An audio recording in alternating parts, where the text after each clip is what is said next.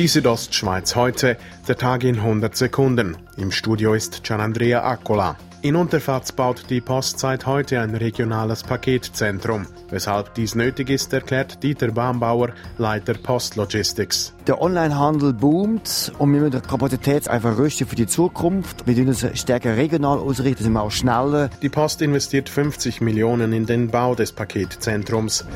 In Flims sorgt Gemeindepolizist Erwin Rommel für großen Unmut. Der Gemeindepolizist prahlte öffentlich auf Facebook mit seinem berühmt-berüchtigten Namensvetter, dem deutschen Feldmarschall zu Zeiten des Nationalsozialismus, Erwin Rommel. Das inzwischen gelöschte Facebook-Profilbild des Polizisten zeigte unter anderem einen Wüstenfuchs. Für den Flimser Gemeindepräsidenten Adrian Steiger gehen diese Aktivitäten zu weit. Dass der Gemeindevorstand mit Befremden von diesen unangemessenen Bildern auf der privaten Facebook-Seite vom Herrn Rommel Kenntnis genommen hat.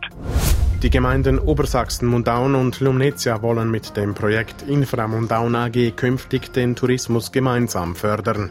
Nachdem die Gemeinde Obersachsen Mundaun das Projekt vor einem Jahr ablehnte, stimmt sie heute an der Gemeindeversammlung erneut darüber ab. Lumnezia hat dem Projekt bereits zugestimmt.